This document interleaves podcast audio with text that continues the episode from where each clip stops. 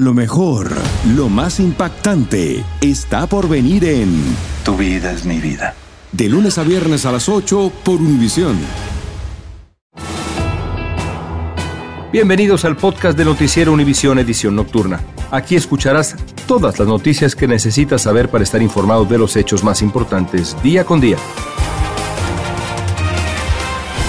Martes 11 de abril y estas son las noticias principales. Por primera vez desde que murió su hijo Julián Figueroa, la actriz y cantante Maribel Guardia habla ante las cámaras y con un nudo en la garganta expresa lo que está viviendo en estos momentos. Era mi amor.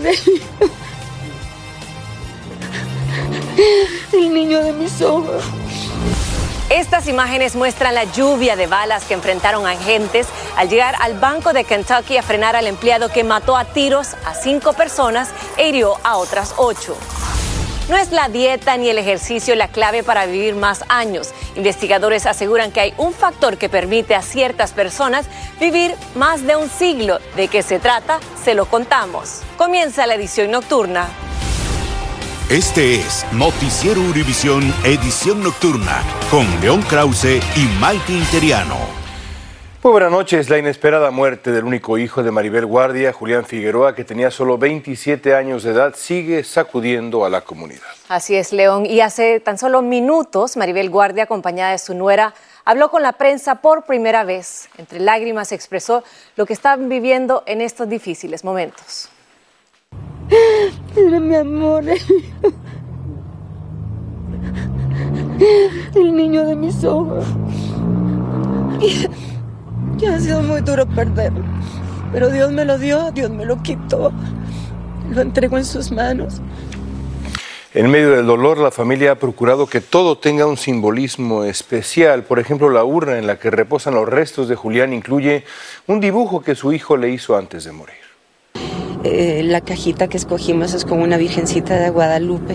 Con, con, el dibujo de José Julián, un dibujo que le hizo José Julián de, de, un león grande y un león chiquito, porque el león grande era, era su papá y el león chiquito era él.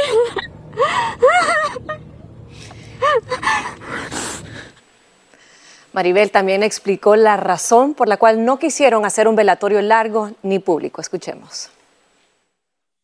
No, no quise hacer nada en una funeraria porque Julián murió en la casa y porque Julián cuando murió su papá sufrió muchísimo con que lo anduvieran de arriba para abajo. Siempre me dijo, yo no pude llorar bien a mi papá, mamá.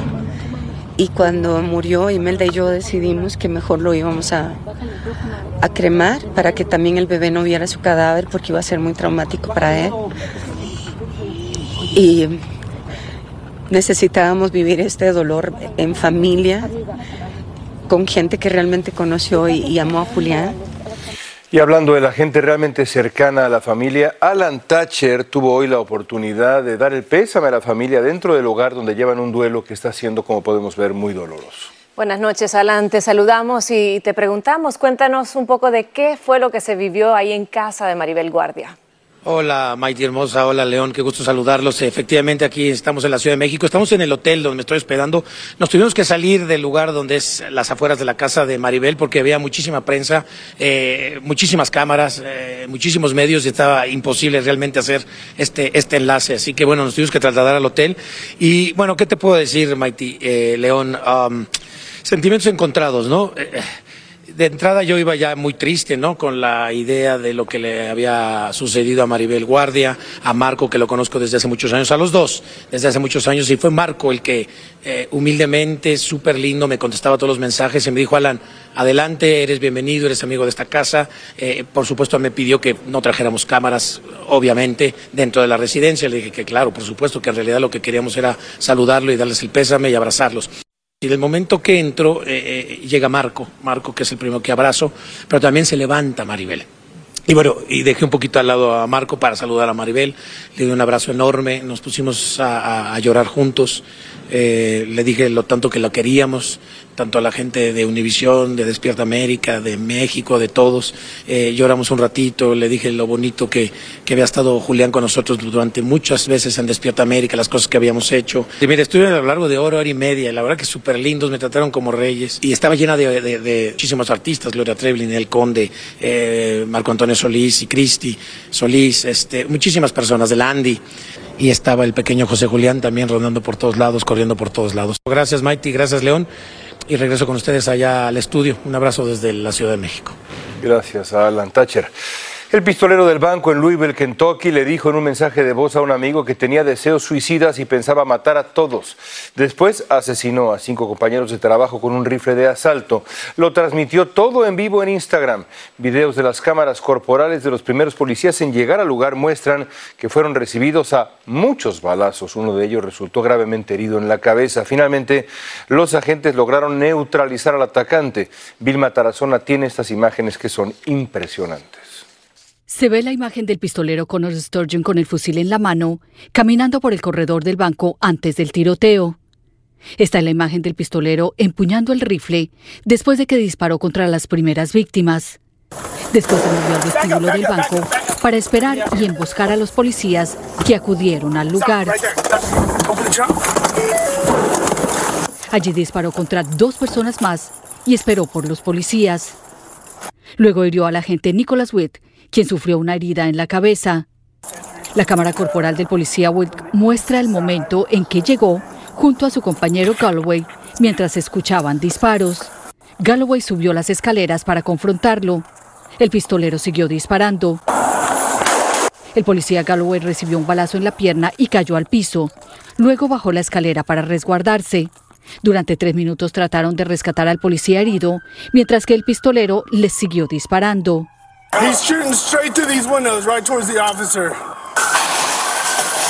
Una vez rompió los cristales, les permitió ver al agresor y le dieron de baja. Después rescataron al policía herido. Según las autoridades, transcurrieron nueve minutos desde que se recibió la primera llamada de emergencia. Usó un rifle AR-15. We have learned that he purchased the weapon used in this tragic incident on yesterday on April the 4th. El pistolero compró el arma usada en estos trágicos hechos el pasado 4 de abril y de manera legal. La cifra de víctimas fatales subió a 5. Se trata de Joshua Barry, de 40 años, Juliana Farmer, de 45, Thomas Elliott, de 63, James Todd, de 64 y Diana Eckert, de 57. El policía Nicholas Wild, recién graduado de la academia, aún está en condición crítica. El alcalde de Louisville dijo que, según las leyes de Kentucky, aunque parezca increíble, el arma del pistolero un día volverá a las calles. Bajo la ley de Kentucky, el rifle de asalto que se usó para asesinar a cinco de nuestros vecinos y herir a policías será subastado algún día. Los residentes de Louisville han estado dejando flores en las escaleras a la entrada del banco en honor a las víctimas. En Miami, Florida, Vilma Tarazona, Univisión. Estás escuchando la edición nocturna de Noticiero Univisión.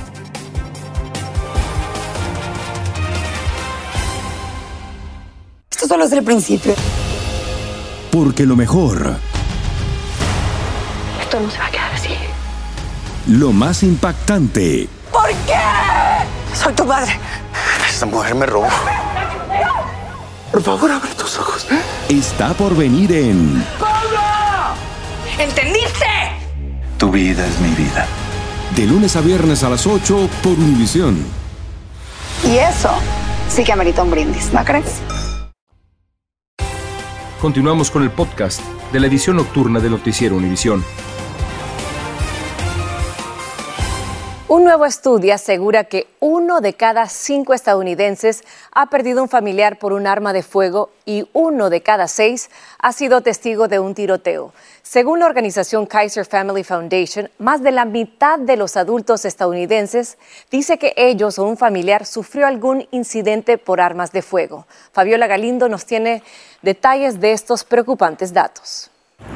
En las calles de muchas ciudades es fácil toparse con sobrevivientes del largo alcance de la violencia con armas. con una bala a un primo de un amigo. ¿Qué le pasó a él? Le pegaron un tiro por confusión. Es que al menos el 54% de estadounidenses han enfrentado incidentes con armas de una forma u otra. A las familias afectadas, las cifras de la encuesta realizada por la organización Kaiser entre 1.271 personas en inglés y español nos sorprenden. Uno de cada cinco reportó tener un familiar que fue baleado mortalmente. La misma cantidad fueron amenazados con un arma. Uno de cada seis han sido testigos de un tiroteo. Creo más bien que la encuesta se queda corta cada víctima tiene un, círculo inmediato de familiares y, de amigos y de, y de conexiones que es afectado. Para muchos el problema está en que en los últimos años las leyes para comprar y portar armas son más flexibles. Además, en el 2004 expiró una prohibición para vender rifles de asalto. Expertos en salud advierten que los menores de 19 años son los más afectados. En los últimos 15 años, cada año se ha registrado un aumento mayor en el uso, en la estadística de niños fallecidos o heridos gravemente por el uso de, armas pero dice que no todo está perdido. La generación de Joaquín, que está perdiendo a sus amigos, también le importa la violencia de las armas. Entonces, es muy simple, las eh, generaciones toman posesión de los distintos ángulos de la sociedad. Y cuando una persona o un grupo de personas que piensen de esa forma sean la mayoría, pues esto se acabará. En Nueva York, Fabiola Galindo, Univisión.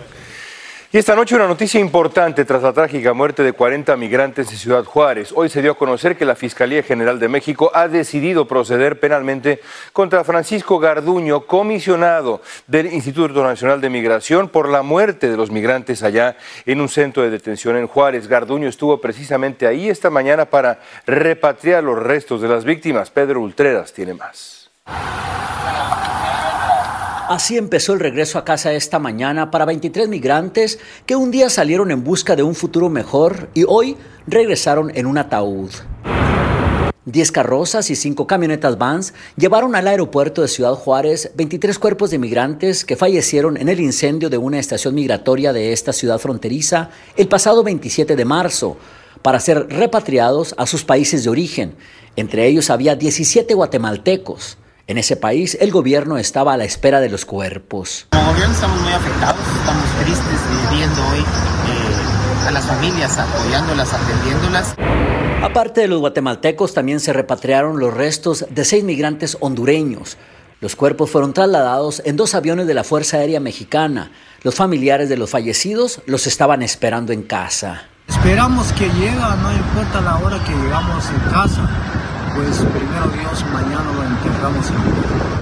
a Ciudad Juárez llegó a entregar los cuerpos Francisco Garduño, comisionado del Instituto Mexicano de Inmigración. También vino Mario Búcaro Flores, canciller guatemalteco en México y un vicecónsul de Honduras. Para las 10 de la mañana, tiempo de Juárez, los aviones con los cuerpos dejaron esta frontera.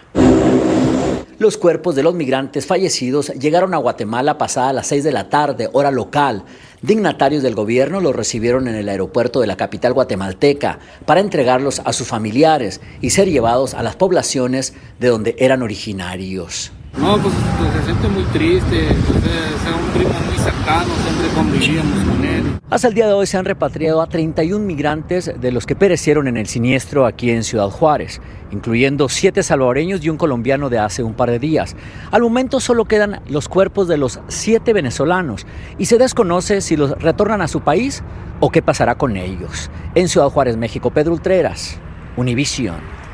La cámara de una patrulla de carreteras de Texas grabó una persecución de un auto por una violación de tránsito. Los oficiales arrestaron a dos hombres de Luisiana que trataron de huir después que el vehículo chocó con una cerca.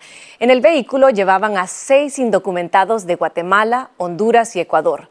Más tarde la policía descubrió que uno de los traficantes de humanos tenía una orden de arresto por un mortal tiroteo.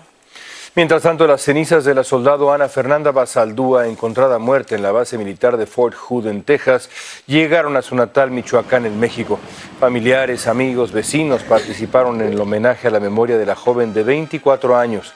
Es el último de muchos actos realizados para despedirla, aunque para el padre de la soldado ella siempre va a estar presente. Es muy fuerte para mí, la verdad, o sea, no, no lo puedo creer, o sea, no, yo siento que ella está viva, siento como que ella está haciendo trabajo en una base militar y que no puede tocar sus teléfonos ni nada. Yo estoy seguro que ella no lo hizo, ella le hicieron algo y ella no tiene ese corazón ni tiene ese pensamiento. La madre de Ana Fernanda dijo que siempre va a llevar con ella la placa que usaba su hija en el ejército. Y crece la preocupación en Texas por el aumento de suicidios de agentes de la patrulla fronteriza. En 2022, 15 de ellos se quitaron la vida y otros dos hicieron lo mismo en el año que va. El jefe de la agencia expresó preocupación por el estrés y la presión que genera el aumento de trabajo a sus agentes a raíz de la masiva llegada de indocumentados por la frontera. Solo en el último trimestre del 2022 se pagaron 4.000 horas extras para mantener las operaciones normales en el puente internacional. En temas de salud ahora aumentan las infecciones por una peligrosa bacteria relacionada con gotas de ojos producidas en la India que han causado ya tres muertes y ceguera a una persona. Ya están fuera del mercado, pero investigadores han detectado que la bacteria es resistente a los antibióticos que se usan para combatirla. Guillermo González tiene lo más reciente de este caso. Los Centros para el Control y la Prevención de Enfermedades han confirmado que cerca de 70 tipos de infecciones diferentes están relacionadas con ciertas marcas de gotas refrescantes para los ojos. Los casos se han presentado en al menos 16 estados. Los expertos han detectado hasta ahora 68 casos de personas que han resultado infectadas debido al uso de esas gotas manufacturadas en la India. Muchos de estos casos son severos y han causado que la persona pierda la vista en ese ojo. Eh, también otras personas se le ha disminuido la vista y algunos casos incluido, inclusive han requerido de cirugías Care es la marca en la que se han encontrado las bacterias causantes de serias infecciones. Por eso se ordenó su retiro del mercado, según dicen expertos. Me da demasiada desconfianza todo. Said usa regularmente gotas para su hijo. Como madre, dice que siente gran preocupación por la posibilidad de que algunas de ellas puedan causarle infecciones a su pequeño. Me preocupa muchísimo como madre todo lo que pueda pasar y sobre todo esto porque se supone que es un medicamento que está aprobado y que lo vende una farmacia que es un centro especial de vender medicinas, que tengan todos sus sellos de seguridad para que luego te digan, mira, estas gotas están infectadas. Las infecciones pueden causar la pérdida de visión en casos extremos. Las agresivas bacterias, llamadas Pseudomonas aeruginosa, son resistentes a muchos antibióticos y solo pueden ser combatidas con uno solo, conocido con el nombre de cefiderocol. Bueno, si es que las han retirado es porque tienen bases para hacerlo. Y si son dañinas para la salud, bien por, por, por nosotros los que usamos las gotas. A pesar de que los CDC emitieron una alerta sobre el uso de estas gotas para los ojos el 20 de enero de este año, muchos médicos han reportado la presencia de esas agresivas bacterias desde el verano de 2022. Muchos de los casos solo fueron detectados cuando ya estaban muy avanzados. Regreso contigo. A lo largo de la historia, mentes brillantes han intentado descubrir el secreto para vivir más años. Gran parte de las investigaciones se han centrado en la dieta y el ejercicio, pero científicos sugieren otra teoría y se trata del sistema inmune que con la edad disminuye y por lo tanto hay baja respuesta para combatir infecciones. Los investigadores sugieren que las personas centenarias albergan sistemas inmunológicos únicos que no siguen las tendencias asociadas al envejecimiento natural. Este sistema inmunológico crea unas células que ayudan a que siga funcionando sin que el paso del tiempo afecte. Los científicos aún estudian si estos sistemas inmunes se debe a la genética, si se producen de forma natural o es una conjugación de factores externos. Continuamos con el podcast de la edición nocturna de Noticiero Univisión. Una mujer desaparecida que se creía estaba muerta fue encontrada viva dentro de un vehículo semisumergido en un lago en Texas. Un pescador alertó a las autoridades al ver un jeep negro casi tapado por las aguas a unos 40 pies de una rampa para botes. Imágenes muestran apenas la parte trasera del techo del vehículo. Las infecciones de transmisión sexual en general aumentaron 7% en 2021. La sífilis fue la de mayor incremento, 32%. Lo más alarmante, la transmisión de madres embarazadas a sus bebés. La sífilis congénita causó 220 muertes infantiles. La gonorrea, la clamidia aumentaron 4 y 5% respectivamente. Autoridades dicen que el recorte de fondos de salud pública contribuyó a estos aumentos, que son alarmantes. Gracias por escucharnos. Si te gustó este episodio, síguenos en Euforia, compártelo con otros, públicalo en redes sociales y déjanos una reseña. Familia querida de Univisión, aquí Lucero para decirles que no se pueden perder el gallo de oro. Lunes a viernes a las 9 por Univisión.